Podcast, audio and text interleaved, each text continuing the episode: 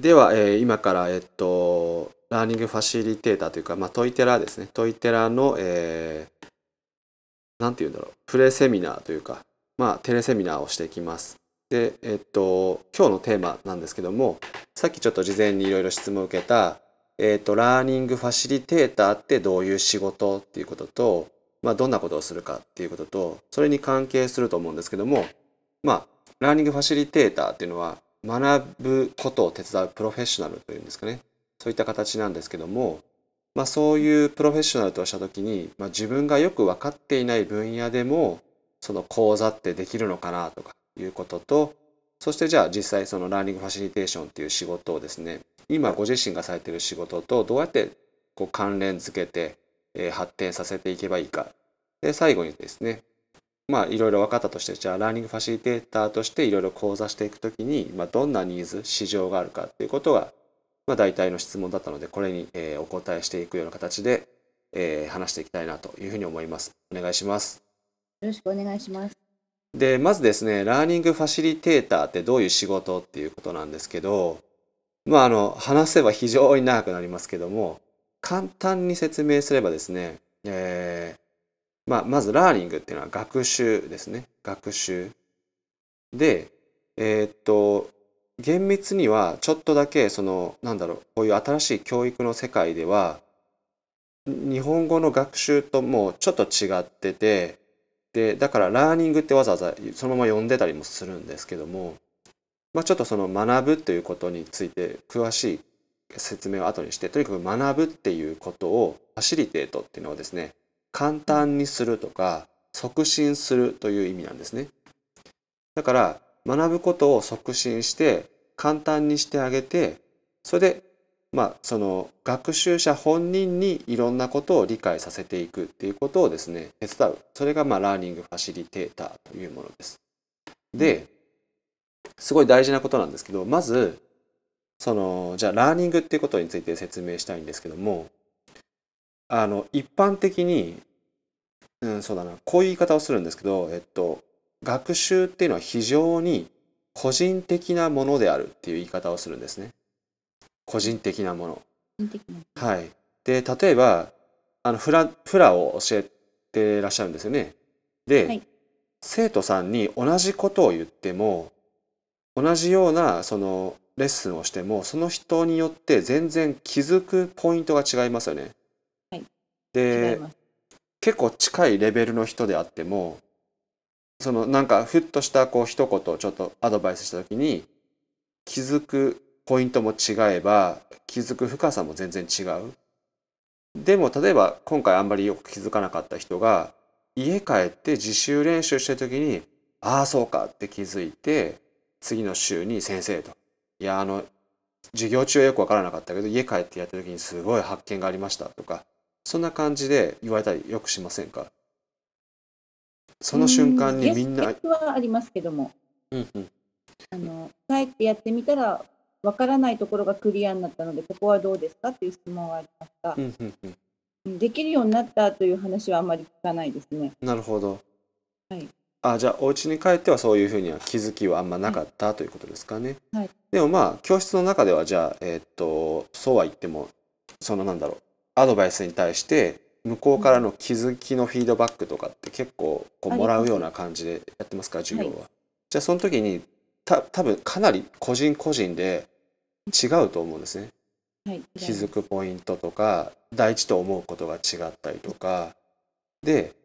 そんな風にして学習っていうのはその本人のいろんな条件が重なった時に起こるのでこっちでですね、ずっと制御して例えばですよよくある学校の教育みたいにステップ1ステップ2ステップ3ステップ4ってあってうん。順番に階段をクリアしていってで途中でこけたらあと後ろずっとあのこけっぱなしだからちゃんと戻ってもう一回ちゃんと階段踏み直すみたいなそういう考え方がが教育の一般の中にはありますけどもそういうことではないっていうのは科学的にも説明ができるんですね今は。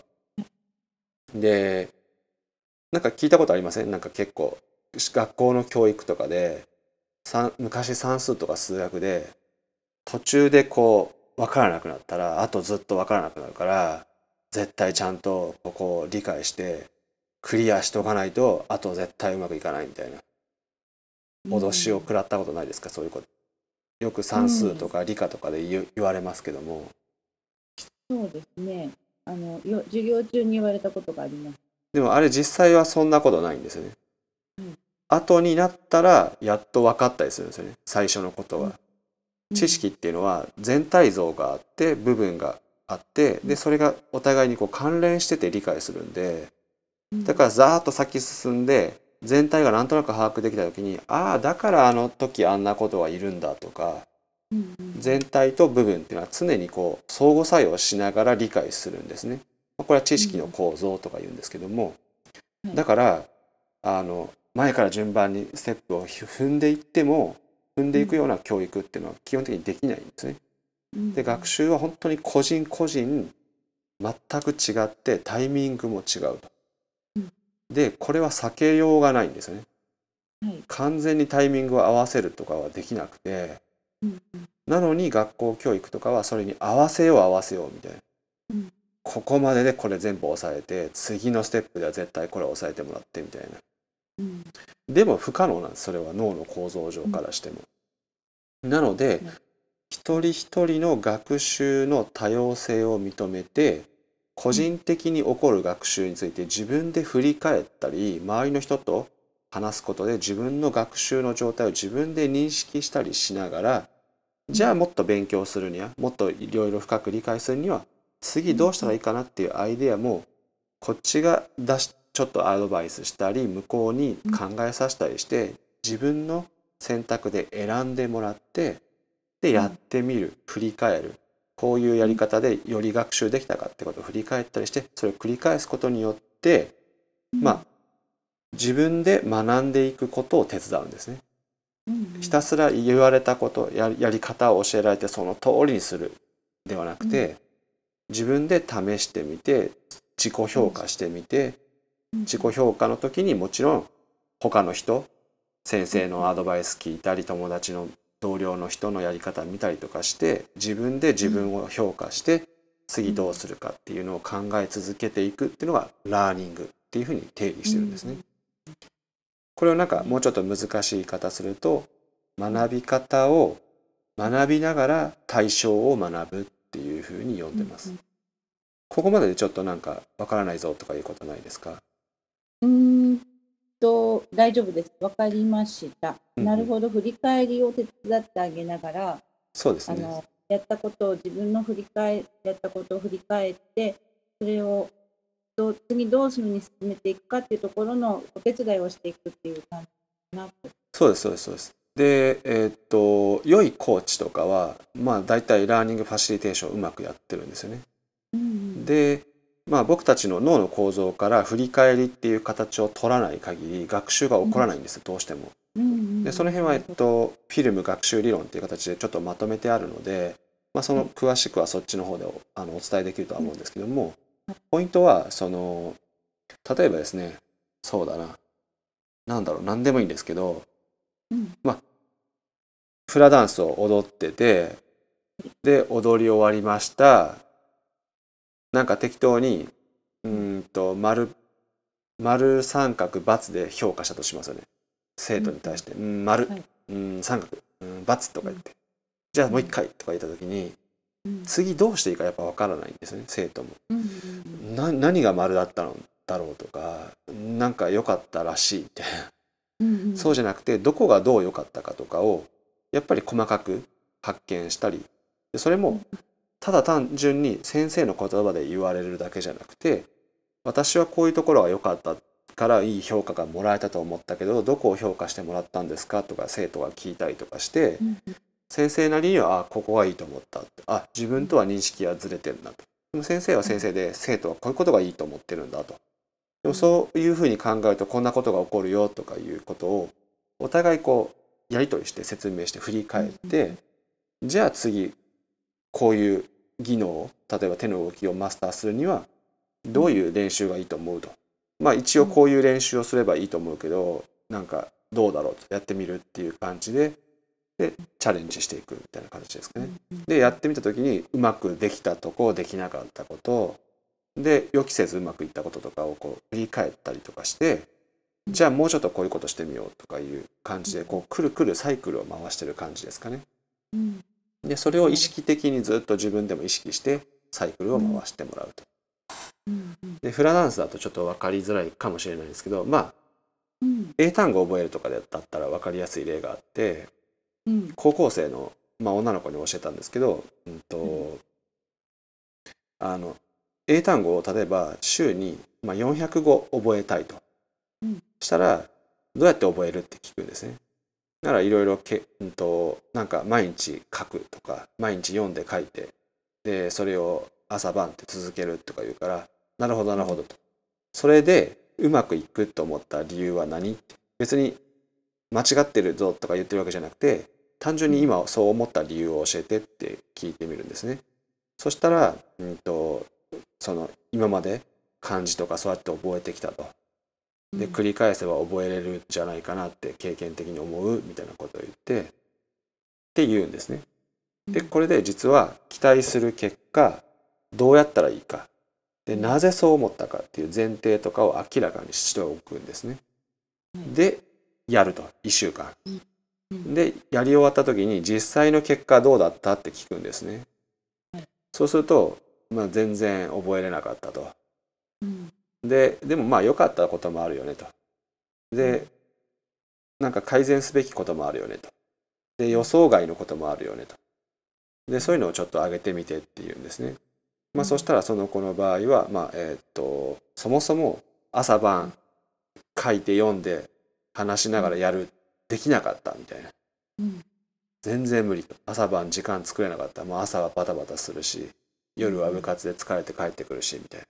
うん。全然できなかったとか言うんですね、うん。だから、い。方法自体が間違ったどうかはわからないと、うん。でよよでその良かった点はだからちょっとその移動中通学中にちょっと振りあの読んだりとかするのはできたと。うん。だから通学中の時間使うっていうんだったら続けられそうみたいな。うんじゃあ通学中にどんな風にしたらいいと思う？400語を覚えるにはみたいな。いや通学はもう行きは一人だから帰りは一人じゃないから途中からしか無理だからとにかく行きにしっかり勉強するとか。でその時にこんな風にしてあんな風にしてって考えてもらってじゃあなぜそうでうまくいくか考えて1週間やってみるんですね。うんそしたら良かった点改善点次やるならとか予想外のこととかを上げていくことで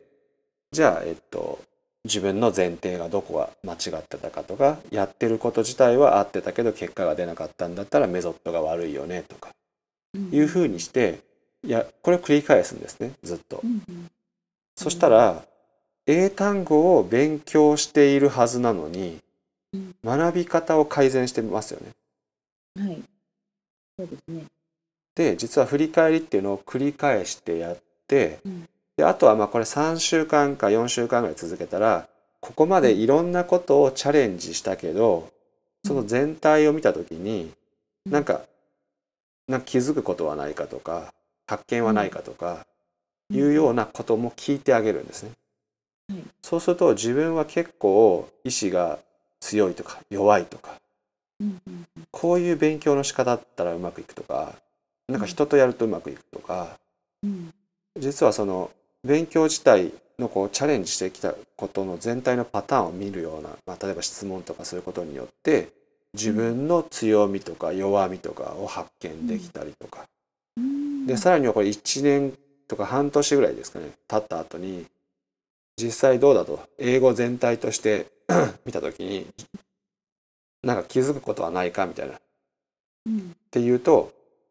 実は英語何のために勉強してるかちょっと分かんなくなったみたいな。うん。受験のための勉強ではうまくいってる気はするけど、まあ、ここんなことしても私がしたいことにはつながらない気がするとかね。うん。そんな風にしてだんだんこう振り返りの短いもの中くらい長いものみたいなやつを組み合わせていくことによってうんうんうん。あの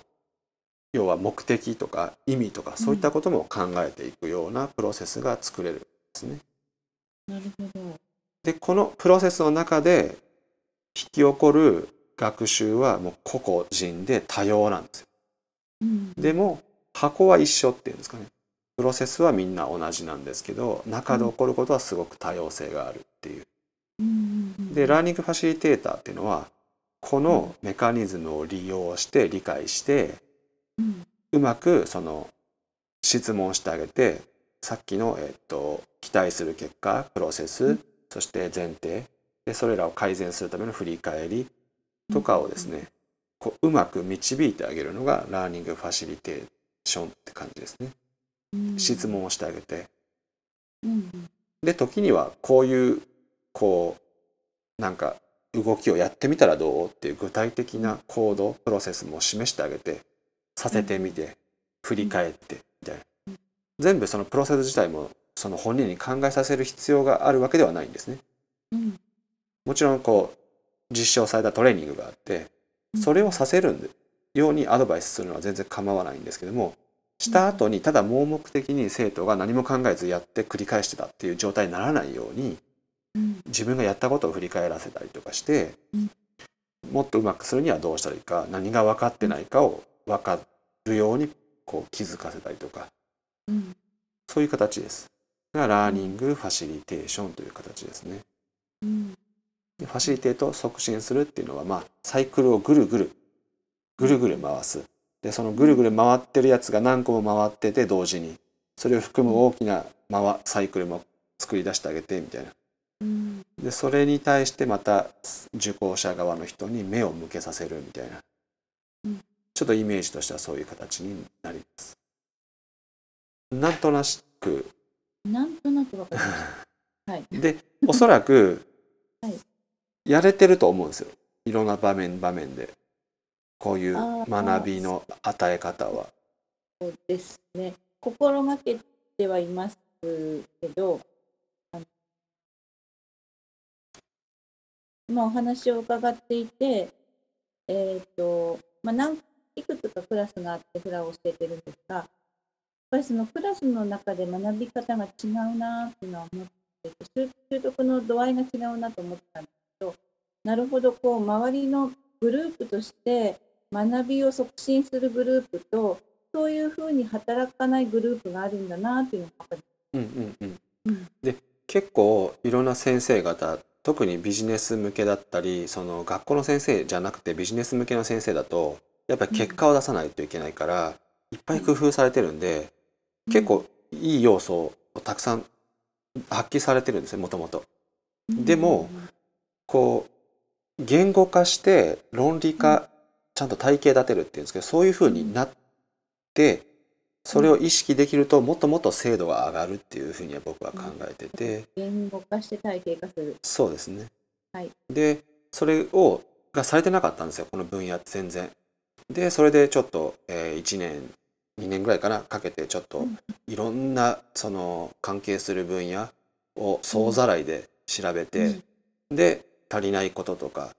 うん。まあ、恐る恐るべきことなんですけどこのうん。ラーニングファシリテーションっていう分野があんまり発達してなかった上に教育っていう世界を見た時にうん。なんかね論文とかいろいろ調べたんですけどうん。学習とは何かとかちゃんと定義してないんですよね。うん教育学会みたいなところとかでもあんまりちゃんと書いてなくてすごいぼやっと書いてあって目的とかはっきりしてなくてでなんかうん。それよりは出てる論文ってなんか数値化したものばっかり科学になろうと頑張りすぎてうん。でもなんだろう僕らがいる人工知能の世界とか一つその近くのいろんな科学の分野はうん。今教育学がやってるようなアプローチは全近代的アプローチって呼んでてやらないんですけどそういうことをなんか科学として取り組んで教育としてなんかいろんな研究がされてるっていうのに見てちょっとびっくりして。でまあ人工知能っていう方から逆に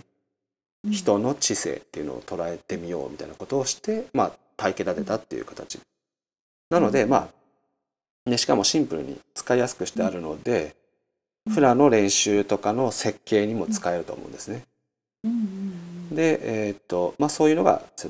今僕らがやっていることですね研究としてやってると。だからまあ良い先生っていうふうに思ってもらったらいいと思うんですね。あの教え込んだりせずにうんこう勇気を与えてやる気をすごい促進して自分でどんどん学んでいくような先生って一体何をしてるかをちゃんと説明しているっていうんですかね。こうやったらいいああやったらいいってコツの塊ではなくてうん。学習って何脳では何が起こってるか脳を含め身体。ちなみに身体全ても説明しきるんですよ一応この理論では。うん。体の構造体を動かす僕たちの動く動かす基本的うなん。その行動のための仕組みから思考まで全部同じ回路を実は使ってるので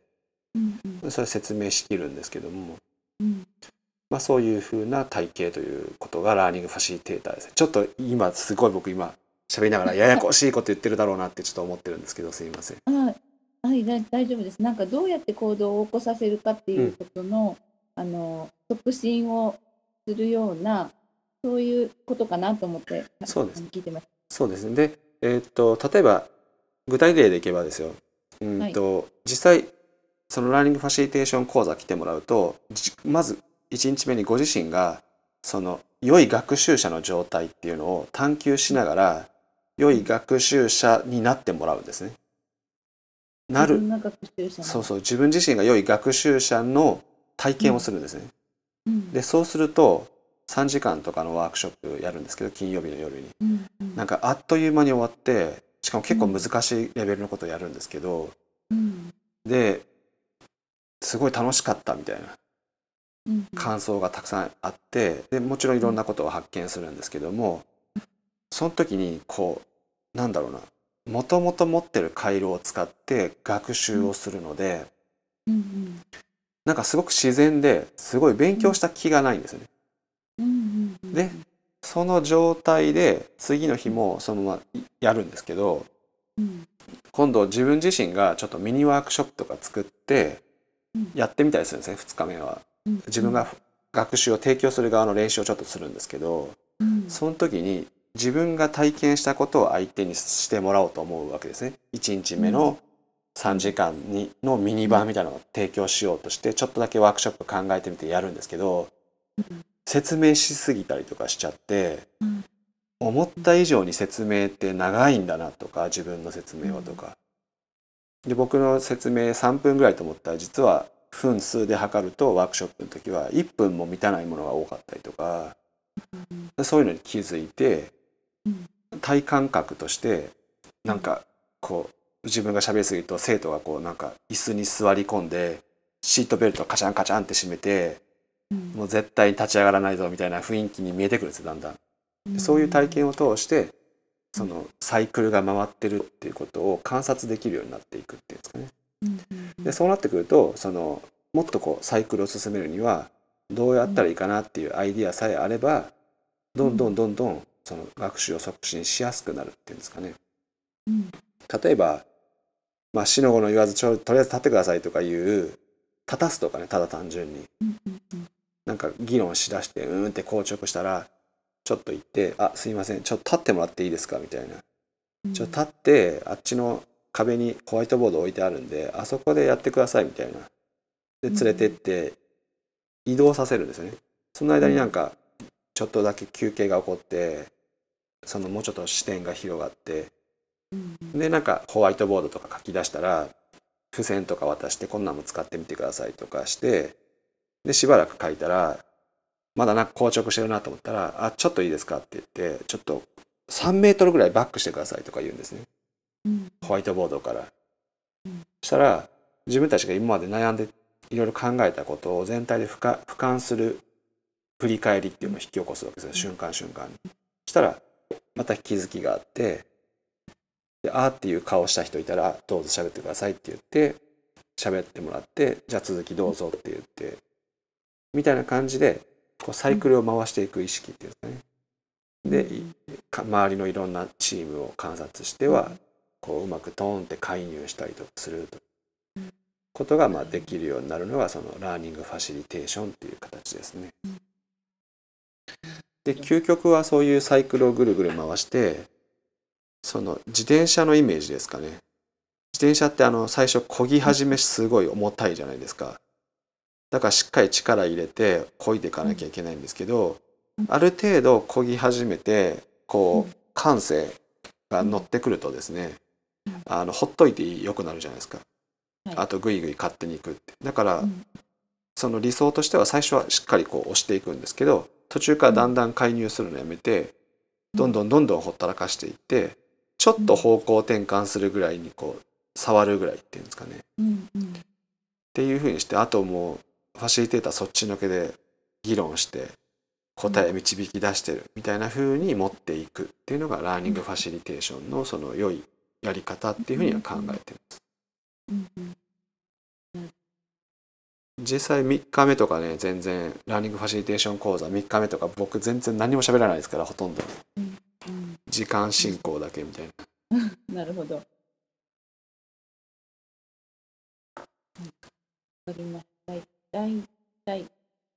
なんとなくその結構うん。えーっとティーチングとはだいぶ違うっていうのがはい、そうですね。感じてもら教えれば法的ななんか講義を聞く感じじゃないですね。そうですねででラーニングをしっかりやるといいことがあって、うん、と独学できるようになるんですねうん。でそうなれば短いその知識っていうんですかねまあ参考書って呼んでるんですけどレファレンスとかって呼んでるんですけど、うん参考文献さえあればいいんですよそこまでくれば。うんと例えば英語ある程度こう読み書きできて喋れるようになったらその英語のなんかめっちゃこうモチベーション上げてくれる本とかいらないじゃないですか。英語を勉強する理由は何とかなんかいろんなことをこう説明してくれてる本いらないですよね。ただ単に調べたことがすぐ答え書いてあったら OK っていうあのこの単語って何て意味かなとかこういう表現する時ってどの単語がふさわしいかなっていうのが調べられる辞書さえあればうん。どんどん学習できるじゃないですか。うん。その状態まで持ってってあげれればあとはそのなんだろう大学の講義みたいな一方的な話だあってもうん。生徒は学べるんですね。うん。だからなんだろうオンラインので大学の授業とかよく流してますけど学ぶ力がある人人からすればうん。冗長うん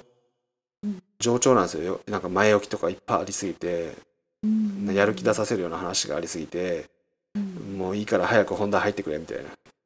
うん。でも一方で全然学ぶ力はまだ育めてない人からしたらもうもう最初からよく分かんないと。でわよくわかんないよくわかんないって言いながらすごい長いビデオがみたいな。うん。そういう状態になってて解決策は実は学習者側が学ぶ力を短時間にグッとつけていくと。うん。いうことがすごい大事なんですけど。うんうんはい。わかりましたっていうかなんか大大枠がうんうん。見えてる感じがします。まあ細かくは多分その大枠さえ見れば。やらないとわからないだろうなと思う。うんうん。そうですね。でじゃあ次にえっとうん。自分がよく知らないことでも講座ができるかっていうことにちょっとお答えしていきたいんですけども基本的にはえっとちゃんとしたコースっていうんですかね。あの、はい。ララーニングするそのプロセスって言ったりするんですけど講座の設計がしっかりされているものを使えば、うん。そこにすごい精通していなくてもうん。講座はできます。うーんなるほど。例えば写真、写真ってでされますか？写真は。いえほとんど。だったら例えば写真講座とかはえーっと意外にあのやってみると結構すぐに生徒が上手くなります。で一番その理解しておく必要があることは学習のプロセスなんですね。うん、各ワークがどういう意味があってこのワークは次のワークにどう影響するかうんでその次の次にどう影響するか。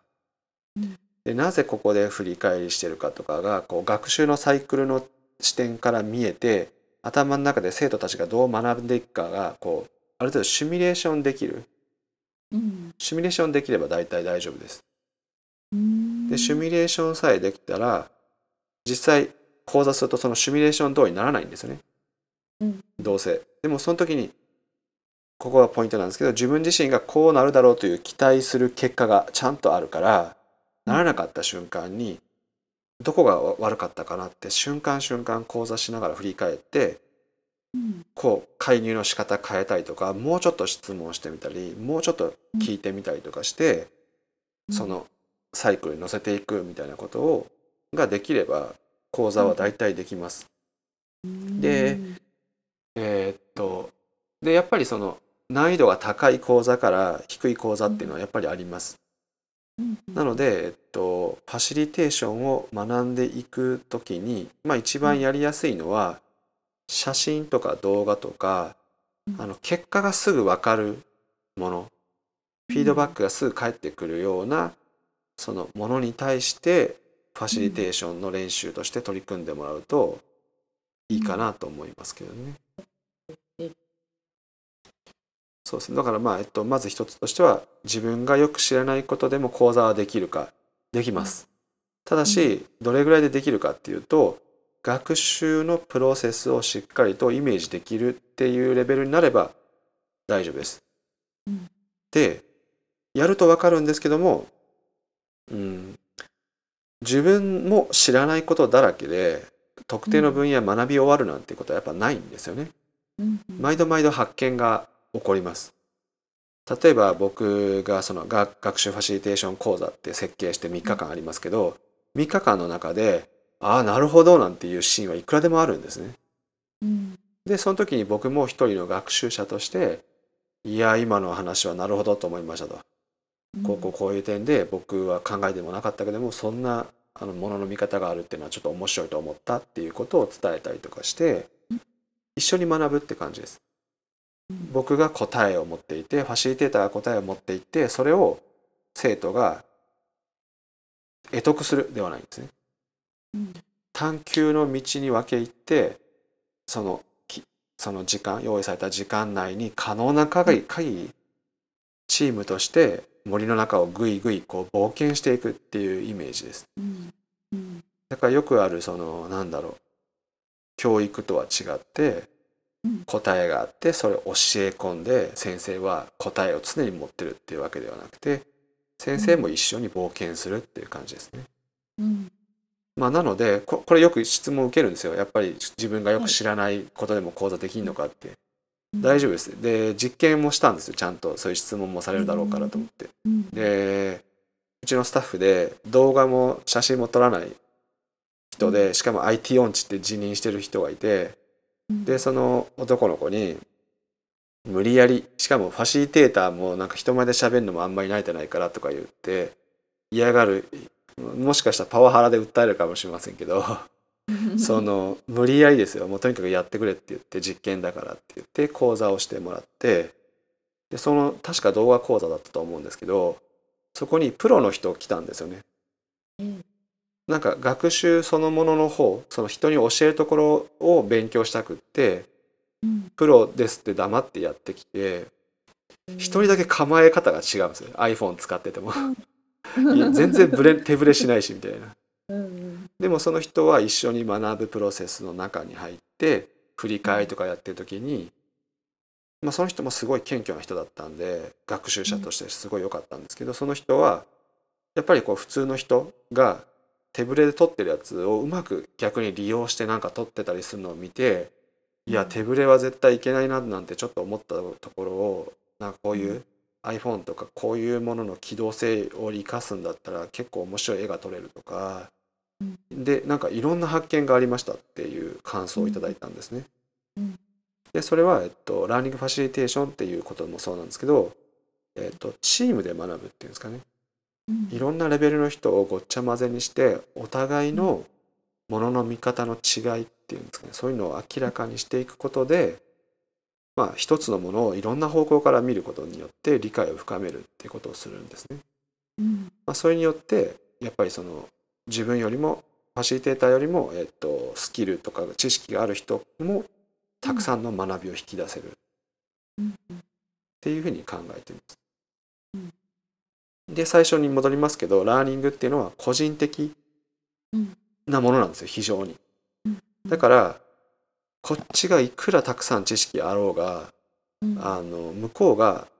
ちゃんとサイクル学習のサイクルを回せなければどうせ学べないんです。うん。でこっちに知識があんまなくても向こうがうまくサイクルを回せて周りのいろんな分からない人たちに自分が教える役割をこう担っていくことで自分の知識が整理されて発見が起こったりするもんですからうんまあなので、えーっとよく知らないことでもまあ講座できますよとはい。ここまででちょっとなんか気になることとかもうちょっとこう疑問が湧いたぞとかいうことがあればそうですね。えっ、と、疑問。疑問はなくないです。で、えっ、と、学びが非常に個人的なものだとすると、その学びに対して、なんだろう、共感みたいなこと、学んでるプロセスへの共感はできるけど、学んだことへの共感っていうのは、なくてもいいのかなって思ったんですが。あそうですね学んだことへの共感うん具体的にこうできたとかできないとかそういったことですかね。うんなんか学べたことであのよかったっていうその感覚は共感できてもな実際に内容がこういうふうにあの自分はこういうことを学べたっていうことそのものは分からなくてもいいのかなそうですね。でそれはでも質問して本人が自覚するプロセスを作ってあげるんですね。今日学んだこと何ですか？ってなんか説明してくれたとするじゃないですか。でその時によくわからないことがあるんですよ僕も聞いてて。はい。でその時に「すいませんちょっともうちょっと具体的に教えてもらってもいいですか?」みたいな。うん「いや今日はすごかった」と「いやもうバキバキだった」と。うん。なんだろうって思うんですよそういう時「すいませうん。んバキバキってなななんですか?」って。いつもと今日はどう違ったんですか？とか聞いてみて。でさらにもうちょっと具体的に具体的になもし今日の具体的な例があるとしたら教えてくださいとか聞いてみるんですねうん。でこっちがちゃんと理解するまでできる程度向こうにうまく説明してもらうように何度か質問してあげれば自分が学んだことっていうのを相手もよく理解するんですね。うんでそれを聞いている周りの人たちもああなるほどって思うんですよね。うんだから、えっと、学んだこと自体への共感、まあ、共感っていうのは一応僕の定義では構造として理解するっていうふうにしてるんですけど構造として理解する。そうですね、えっと、同情とか同調っていうのはいわゆる感情になんか、うん。なんだろう。例えば誰かがもうすごい腹が立つって話をした時に一緒に腹が立って、うん。立ったりとかして、そうだそうだあいつ悪いとか言ってるのは同情同調、うんで共感っていうのはその怒っている人がなぜ怒りを抱えてるかどういう期待があってどういうことが悲しくてで相手を許せないっていうこう一点があってその一点は何かみたいなことを理解して怒ってるっていうふうになってるぞ構造として理解するっていうのがその共感っていうふうに考えてるんですけどそういう共感をするっていうのは大事です。うん、そういう共感はそうですね。でそれも共有できたらあのよりいいですよね。そうですね。で、それを共有できるように質問して、で、いろんな人がいろんな構造を持ち寄るわけですよ。で、うん共感し合うみたいな振り返りとかをしていくことによって、うんお互いのそのちょっとした構造の違いとかに気づき合って、うん自分のと違う結果、自分のがよく分かったりとかするっていうことですかね。うんうんうんうんはい、わかりました。大丈夫です。いや、いやすごくあの僕も説明しながらいっぱい発見あるなと思ってて面白いなと楽しんでるんですけど、はい。じゃあちょっとじゃあ次の自分の仕事とどうやってつなげていけばいいかっていうことなんですけど、うんとまあラーニングファシリテーションの知識っていうのははい。教える側先生にとってはもうすごく役立つと思うんですね。うん、今ここまでの話で結構役立つかなと思ってるんですけど僕は。はい、そうですね。はい。で教えるのが楽になります。非常に、うん。もういっぱい相手にいっぱい説明しなくて済みますから。うん。でさらにはその学ぶ側が加速度的にこう成長するっていうんですかね。うん。最初はノロノロしててもう途中からどんどん伸びていってうんうん。ということができる。であとはチームで学習ちゃんとしてもらうように仕組んでいけば、うん。その良いコミュニティが作れるっていうんですかね。うんうん。あの本当にポジティブでこうんう学ぶ姿勢が高くてお互いを尊重するようなそういうコミュニティが作りやすいと思ってて。うんうん。でそういうコミュニティっていうのはやっぱり強いですよね。うん。だからえっと普段にも助け合ったりとかできたりとかするので、うん。でそのコミュニティに帰ってくればなんか自分が悩んでることも話せるとか、そういう良いこうサードプレイスって言ったりしますけどもうんうんうん会社家それ以外ですかね。うん。あのスターバックスだとこう、うん。えー、とサードプレイスって言って大体家家という空間と会社っていう空間があって、うん。でその間にこうちょっと立ち寄れる、うん。こう第三の自分の居場所みたいなことを作ろうみたいなのが、まあ、スターバックスだったわけですけどそういうサードプレイスみたいな感じで自分の居場所っていうんですかね。うん。にもなるかなというふうに思ってます。でこういうことがまあラーニングファシリテーションという技術をベースにしてご自身のそのコンテンツっていうんですかね教えてるものっていうのをこう徐々に徐々にこう改良していくことによってまずご自身の仕事の質が上がっていくというふうに考えています。うんでこれだけでもまあ結構役立つと思うんですけどうんトイテラっはい。てありまいやああの作ってるやつがありますけども、うん、とこれはえっとそうですね僕たちの教材とかも積極的に使ってくださいというでうんトイテラっていう形で作った原則がありますから、その原則を守っている限り何してもいいみたいな。うん。いろんな分野でいろんな新しい教育理念としてやっていこうっていう運動なだけなんですね、トイテラっていううのは。んでなので例えばそのフラダンスに来てる人だから、もうちょっと身体とか健康とかにフォーカスしてうんいろんな講座してもいいと思うんですよ。でこの時にご自身で講座作っちゃって OK です。で僕たちのその講座の中で近い構造のものがあったらうんこのプロセスをちょっと応用して違うな中身に入れ替えてみようとかして講座作ってもらってやってもいいですよっていうことですね。うんうんうんなるほど。まあ、今現実際には実際にやっているものもあるのでただどどうしてもこう基本的に知っててほしいなんかげ前提理解みたいなところがものすごく多いので体のことになると、多いので全部を、ま、1回にやるのは難しくってでせめて参考書籍としてお渡ししているものを読めるようにしようっていうちょっと方向転換をしてるんですけど、うんうんうんうん。それの例えば読書会っていうか、うん。えーっと定期的に体勉強会みたいなのを作ってうん、でその中でその学習のプロセスを使って今日はじゃあうん。第4章やってみましょうとか言って、こんなん言ってるけど本で言われても分かんないよねみたいなこと言いながらじゃあ実際に動かして振り返って動かして動かしてって言って学んでみましょうとかいう形でうん。やるようなのを作ってもいいかなとは思います。うんうんうん。定期的な。そうですね。そうですで、うん。あとは、うん、とトイテラに入ったからって言って絶対トイテラの屋号を使えとかそういうことないんですよ。あのフラダンスはフラダンスで完全にやってて、で、はい。トイテラっていう活動もしてます。こっちはうん。体とかじゃなくてなんか例えば、えーっとまあなんだろう。マネジメントとか、うん。そういったことを全然ちょっと関係ないように見えますけど、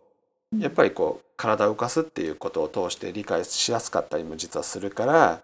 まあなんかやってますとかいう形で2つ同時並行してて今のお客さんをこっちにも紹介しても全然構わないです。そのトイテラに、うこうくっきり分けちゃっても全然構わないです。うんはいだからかなりかなりあれですよ。あのん？なんだろう。インストラクター授業みたいな感じのものとはだいぶ違うんですよね。うんうん。うん。そうですね。なんか運動ぐらいな感じでなんたら運動みたいな感じで、トイテラ運動みたいな感じでこう、う6つの原則守っを守って、でお互い助け合ってトイテラ同士で助け合ってうん。やるぐらいな感じでうん。でそこに今回はトイテラでやるけど今回は別に外でやろうとかで僕らの教材もうん。トイテラっていう時だけしか使っちゃダメとかないんですよ。別にそんなのなんていうんですかね。なんか全近代だと思ってるんでそういうライセンスみたいな話は。なんかご自身のワークショップ名前のワークショップにこううまく応用しても全然構わないしで企業とか行く時にねトイテラとかやりトイテラとか名付けるとやりやりづらい時は別にご自身の名前でやればいいしとか、うん結構いろいろそこ聞かれるんですけど「うん自由ですけどね」とか言ってうんうん「なんでですか?」とか言うから「いや学会とかその学術の世界だと当たり前ですから」とか言って僕うん。がその研究の世界から来てるんでビジネスのライセンスの世界からは来てないので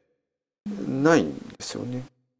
うん。あの感覚的には分かります。知識を共有して、その共有した知識をどう使おうがあなたの勝手っていう、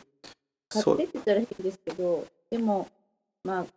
トイテラのメンバーとして、その学習ファシリテーターとして活動するんだったら、この原則だけ守ってくださいねっていうのがそうですそうです。でそこからどんどん発展していくのはすごくが学問としてはいい方向です、ね。そうですね。で僕もどっかからもらってきた知識なんで俺のものだとか、なんかい言うその言うだけのそのなんだろう気合もないですね なんか結構マッチョだなと思うんですよ。俺のもんだって騒いでる人たちっていうのは結構、ま逆にすごいなんかすごい気合入ってんなと思うんですよ。いやそれを証明もできないし言われもう、うん。なんかそのそういうがんそれ頑張るぐらいだったら、まあ、さっさとうん進化し続ければいいと思ってるので、う終わらないんですよねやっぱ学問っていうのは全然。うん。終わることはないんで、もう次から次へと。で逆にこうシェアしていけばいくほどそれをちゃんとフィードバックもらうんですよね、ええどうでした？って役立ってますか？とか。したらうん。役立ってないっていう人とかの話を聞けば改善のいくらでも出てくるし、役立ったっていう人が僕たちの予想を超えて役立ってると「何それ?」って言って研研究するとブレイクスルーにつながったりとかするのでうん。シェアしてフィードバックもらうっていう仕組みさえ作っちゃえばもう一番最新っていうことが簡単に実現できるので、まあ、なのであのその全然ないです。まあ、ただあるとしたらだからフィードバックくださいっていうことぐらいですかね。そうですね。やってよかったとか。活動してくださいってことですね。その活動してやよかったとか悪かったとかいや面白かったとかうん。いろいろ教えてくださいっていうぐらいですかね。それぐらいですはい。本当に。うんうん面白いですね。ちょっと今伺いながら学習の iPS 細胞みたいな感じだな。と何にでもね転換していっはい、何でもな転換していってそしてその結果をもらって結果あの京都の大学のラボが発展していくみたいな。ああそうですね。うんうんうん。うん。学術の学術の世界はそういうもんなのでですね。キュリー夫人とかもそうですね。あの、うん特許取らなかったおかげでやっぱりレントゲンとかにどんどんつながっていったわけで、うん。まあそういう形でやっていくんであのつなぎ方はどうつないでもいいですよというのは回答ですね。うんはい、工夫次第ですと。つなぐアイデアを出すところも多分学習なんでしょうね。そうですね。でつなぐところのアイデアとかは、えっと、月1回マーケティング会議っていう形で、うんえーっとその僕たちの講座で、まあ、マーケティングに関するものだったり集客アイデア作ったりとかいろいろ用意するんですけどそれらの1個をピックアップして月1回ファシリテーターの人だけで集まってそのワークショップ開くっていうことをしようとしてるんですね。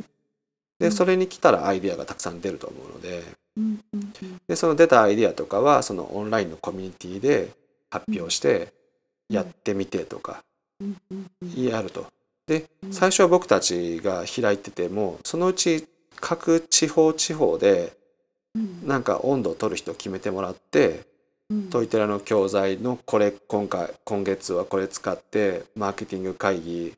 in 福岡やりますみたいな感じでやってもらえればいいかなと思ってるんですよ。うんうんでそうやっていけば大阪まで来なくて済むようになったりするので。うんまあ、そういった形で、えっと、つなげる方法っていうのも自分で考えろではなくてやっぱりチームとしてトイテラパートナーの人たちで協力し合ってうん。いろいろアイデア出していくということをし,、ます。はいであと最後ですかね。ラーファシとしての講座をする時のニーズの話なんですけど、えーっと現在ってすごい面白い時代だなと思うんですけどえーっとね可能性をすごく感じる時代に生きてるんですね僕たちは。うん例えばあフラダンスそうそうフラダンスを始めたいって思う人ってうん一昔前インターネットとかが発達する前ってかなり少なかったと思うんですよ。よそういうのをよぎったりする人が。はいなんでかっていうと情報が全然伝達されてないので本屋ぐらいじゃないですか本屋か雑誌で「稽古と学ぶ」でしたっけなんかうんはい。ああいうのをわざわざ買う人がうん。ふっと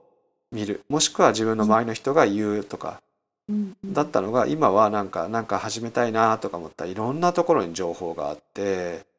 Facebook で友達がやってるのが流れてきたりとか、うん。なんか見てるブログとかニュースとかでなんか取り上げてあったりとかで検索すればいろいろ見つかって記事があってうん。読めてみたいな、一昔前はあなんか良さそうと思ってもその後の一歩がないわけですね。本屋に行ってフラダンス入門みたいなやつ買って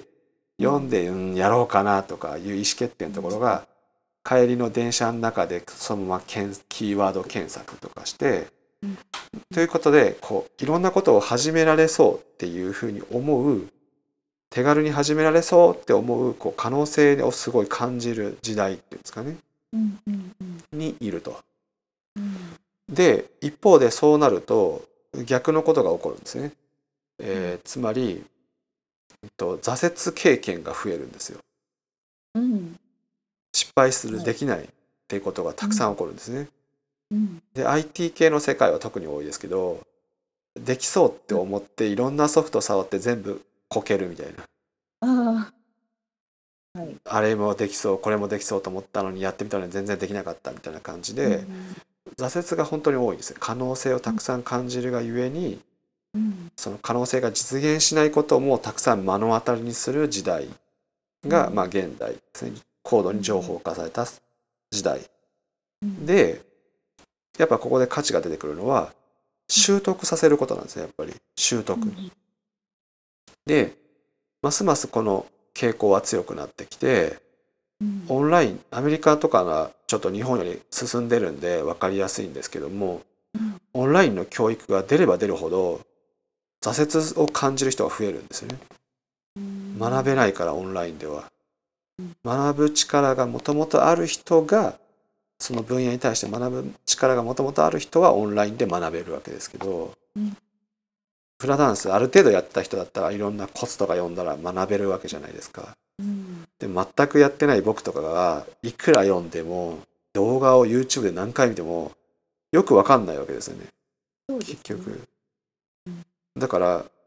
無理なんですよ。ねオンラインで学ぶが実は全然できなくて。うん。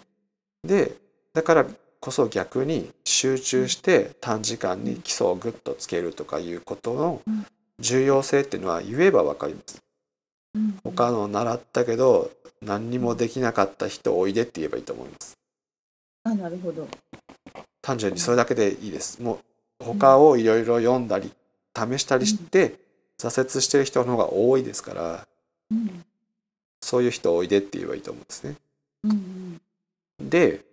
そのでその人たちがに短時間でぐっと何かを、まあ、学ぶ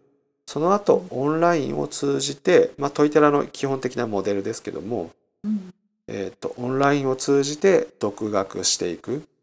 まあうん。フラダンスとかだったら別にオンラインっていうのはなんか自分で独学家で練習してる時につながりあってこんな練習してみてこの辺がよく分からなかったけどこうしたらうまくいきそうとかうん。いうやり取りとかをオンラインでしながら次回のところまでちょっと練習してくるみたいなサポートでもいいとは思うんですけども、えーっとまあ、例えば僕らだったら HTML 講座っていうのをこの前設計したんですけど、たった1日でまあものすごいレベルまで触るんですけどその後家で毎日わざと何かのウェブページ作ったりして遊んでもらうんですね。うんでその時にこれ使ってみましょうあれ使ってやってみましょうっていろんな課題を与えてって振り返りとかをオンラインでその人の時間がある時にこうやり取りすると。うんそうするともうい2週間ぐらいでもうあとはもう自分で調べながらぜ何でも調べてやっていけるみたいな自信がついて調べながらやるっていう独学のところに持ってってっていう形を取るんですね。うんでこんな風にしてその習得っていうためのこうステップを用意してそのうちの一番最初が集中ワークショップですよと。うん。その後はオンラインを通じてやっていってまあここはもうトイテラそれぞれのトイテラのアレンジ次第なんですけど最終発表会に向けて準備してそこでこうプレゼン大会しましょうとか何でもいいんですけどそういうふうにしてうん。こう継続学習もしっかりとサポートする。うん。でこの時にさっき最初のラーニングファシリテーションとはで話したみたいに振り返りをしっかり仕組んでいくんですね。うん。でそのやり方はちゃんあのフィルムシートとかいうのを用意してるんでああいうのをベースにしてもらうと簡単にできますから、はい。あのなんだろう。こう継続学習中にうん。いっぱいティーチングする必要ないんですよ。うん参考文献とか参考情報とご自身で取り組んでもらった学び方を改善するようなファシリテーショうんうんンで継続学習2週間ぐらい頑張ってもらって2週間も続けるとあと勝手にやりますからうん。そんな状態を作っていくという。うん。でこう習得しっかりできたら桁違いにのところに行ったりするんですよね人が。そしたらあとはその人の口コミとかうん。していけばいけいいかなと思ってます。うん。まあ、なのでちょっと,、えーっと話を戻すとラーニングファシリテーションとしてやる講座のニーズはあったら、まあ、僕はあると思ってますね。挫折が多くなるので。うん。であともう一つです。もう一つ理由があって、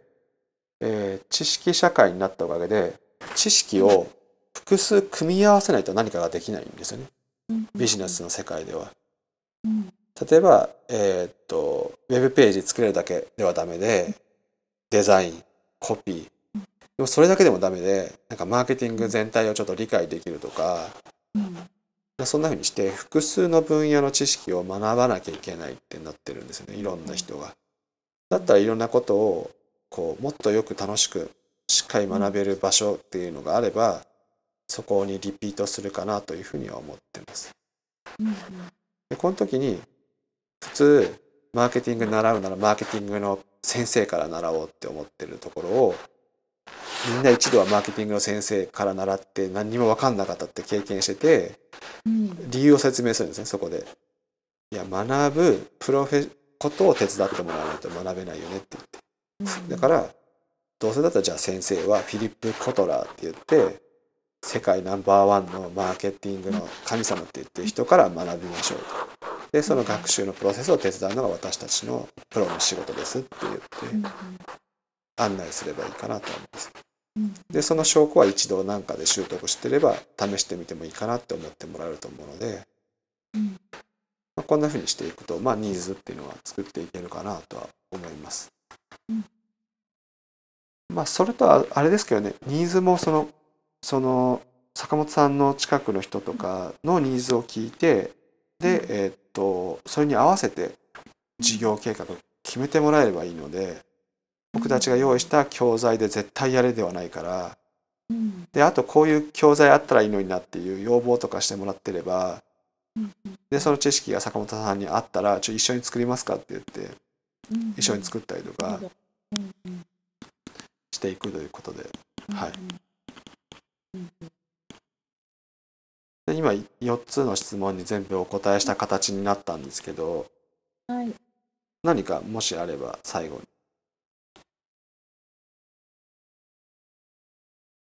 えっと今すぐは出ない感じですああそうですか いっぱい 話しすぎたんで僕がすみません いえいえ、あの、あ、そういうことなんだなっていうことは分かったので、ちょっとまた整理し、整理するというか、自分がどこをどう理解したのかっていうことが、う瞬時に振り返れてない感じなので、それをもう一回見直して、はい。見ようかなと思います。なるべくこうギュッとして、えーっと後で何回も聞いてもらえるようにと思ってうん話しちゃったせいで、ちょっと、はいあのそんな風あのに感じさせちゃってますけど、はい。あ、いえ、大丈夫です。あの、はいはい黙ってない方なので、わからないことは質問いたします。じゃああとじゃあ最後にじゃあえーっと経済面のことだけちょっとだけ説明してみてもいいですかね。そうでえーっと基本的に講座っていうのは僕は値段高く設定してもらった方がいいと思ってます。はいでその方がコミットしてもらえるのでうん。でコミットしてもらって、えーっとしっかりとその取り組んでもらうっていうんですかね。うん。で一方で僕はちょっとまだどの講座って決めてないんですけど、はい。トイテラパートナーとしてうん。無料のワークショップをなんかやってもらおうと思ってるんですね。はい。でそれはその学ぶとかいうことについて学べるワークショップっていうんですかね。うん。まあ、僕たちの学び方とかを知ってアップデートしていく必要があるぞとかそういったことが学べるワークショップみたいなやつをなんか無料開催っていうのをなんかうん。ちょっとだけ義務化しようかなと思っててうん。でもそれによってそのやっぱり社会貢献になるしうん、なんだろう良い集客にもなるかなと思ってるんですよ知ってもらうための。で、まあ、そういうこともしていくためにもまあしっかりと高い金額をチャージしてもらえればいいなと思ってます。うんで実質の費用ってありますねトイテラパートナーを維持していくための費用。うん。でこれはあのなんだっけ普通の人は今後今回の募集は違いますけど今後はなんかこれもね考え中です値段は。ただ、は基本的に儲かってなかったら払わなくていい仕組みを作ろうとしてるんではい。で儲かってなかったらもうさっさと言ってくれと一緒に考えるからっていう形で、うんいう形なんであんまりし心配しなくてもいいかなと思っててはい。で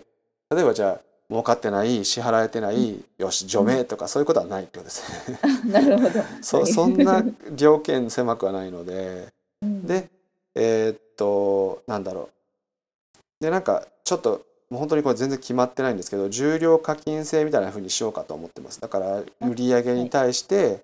なんかこれぐらいだったら3万円これぐらいまでいったらなんか5万円これぐらいまでいったらみたいな。で条件は僕らに支払っていただける条件は決めるとしてもうんまあ基本的には利益が出てなければもらわないっていう形なんで全然心配しなくてもいいかなとは思ってます。はい。でえーっとそうですね。で僕らとしてはなんだろう。一番その必要なのは研究をしていくチームを大きくして研究続けていくことなんですよね、はい。僕たちが目指してるのは。だから、うん。なんか巨大なそのすき家みたいなフランチャイズを作りたいとかいう野望は全然ないので、ええ。それだったらねもうなんかしっかりフランチャイズ化してうん。その支払いとかも僕らのウェブページ経由にしてとかな,、うん。なるじゃないですか。もうそそんなんしませんので、もう各人でうん。直接お金もらって、うん。であ自己申告でみたいな。悪用する人いませんかっていやそんなのいちいちいや善良な人と思って話しないと進まないでしょとかいうのはうん。なんかその顧問じゃないですけどそういう人にやった時にそう答えて、まあまあそう言うならいいですよとか言われてるんですけど。うん。まあそんな形でやっていくんで経済面に関しては最初の初期費用以外はあんまり心配しなくてもいいかなとは僕は思ってます。はい。でその初期費用もできたら自分で出すより周りの人に出してもらった方が僕は良いチャレンジになるかなと思ってるんですね。うんだから今現在のトイテラの教材であればすぐに授業できますからうんその授業をその受けたい人っていうのをうん。募集してうん。でえーっと出資してもらうっていうのがいいと思います。うんうんでその出資してくれた人にはうん。その何回でも教えます。授業しますみたいな。なんかオファーをしてあげて例えばうん。会社の社長さんだったりとかある程度役職上の人が出してくれると思うんですけどあなたのチームのところに行って2回は講座しますとかうんでそれ自身が、えっと良い口コミになり坂本さんのトレーニングの場になりうんうん。でもうそういう明確なゴールがああれば、うん。もう学ぶそのスピードは全然違いますんで。うんだから一番いいのはやっぱり出資をしてもらって受けるっていうのが一番もうプレッシャーもかかりますから自分に。はい。真剣度全く変わりますから。でやらなきゃいけないスケジュールが向こうが決めちゃうんでうんうちのチーム僕が無理やり月にこんだけ講座開発してやるぞって決めてうん。最初なんかそんな無理無理とか絶対忙しくて間に合わないとかうん。でもそんな時に限って僕は無視して「はいやる」って言っていつも話聞くくせにずそういう時に無視するんですけどうん。あもうやるやると決めたらやるって言って、うん。で無理やり回せば今ちょっと少なくなったらなんかすごい余裕って言ってますから。うんうん。そんなもんなんでやっぱりこう人に出資してもらったりするっていうのもひすごく良いアイデアだなと僕はうん思ってます。うん。はい。ですね。なんかその辺はなんかいろんな人に話してみて、こんなんしてみたいんだよねっていう思いを話してうん。でえーっといやもう出資を。でその僕のせいとかしたらいいいいと思うんですよ。いやそれをやってる こう亀田さんっていう博士がいてみたいな。うん。そういう人が出資してもらった方が絶対学びがいいって言ってるし出資集めた方がいいって言ってくれてるからそれでちょっとやってるのよねっていう風にして僕のせいとかにしながら話してもらってでなんかいないかないい人って。うん。その人に出資してっていうよりは相談するんですよ。うん。どうどうやったらそういう人とか紹介してもらえるかなとか。うん。じゃあその人がもし自分がいいなと思ったら「あ俺出資するよ」って言ってくれるんで。うんでついでにじゃあ他にも誰かいませんかって聞いてみたら誰々だったらいけるかもな聞いてみようかとかそういう話になるかなと思うんでうん。なるほど。じゃあもう人に会いに行かなきゃなりませんねそうですね。会いに行ったりとかちょっとメールで興味ある人いませんかって聞いてみたりとかうん。してもらうといいかなと思うんですけど。混んでる場合じゃないですね。そうですね、はい。お近くえ今どどちらにお住まいなんですか？場所は。えっ、と神奈川県の横浜市です。あじゃあ結構人数多いですね。神奈川だったら。あの神奈川とか横浜だったらすごい人数多いから。いやいや都心部とか人多いから開催とかした時集めやすいかなとか思いますけどね。そうですね。はい。僕らも東京で開いた方が集客すごい楽なんでうん。大阪だったら大阪にわざわざ行かなきゃいけないというのが結構あるんでうん。人数多いっていうのはやっぱ単純にすごくいいことだと思うんで、はい。まあ、なんかいろんなところにこう企業勉強会とかに参加してみて相談してみたりとかうん。そういう手もありますから。うんなるほどちょっとちょっと探してみます。そうですね。はい。ぜひぜひ。あのあんまり表に出ないタチなので人にいろいろ話を聞くとか自分の話をするとかっていうのはなんでしょう。遠慮してしまうので、うん。うん、ちょっとそこを腹を破っていろんなとこ出かけてみようかと思います。そうですねもうあるのは結果とフィードバックだけっていうふうに思っていただければそうですね。はい、はいじゃあえっと一旦音声はこの辺で終了したいと思います。ありがとうございます。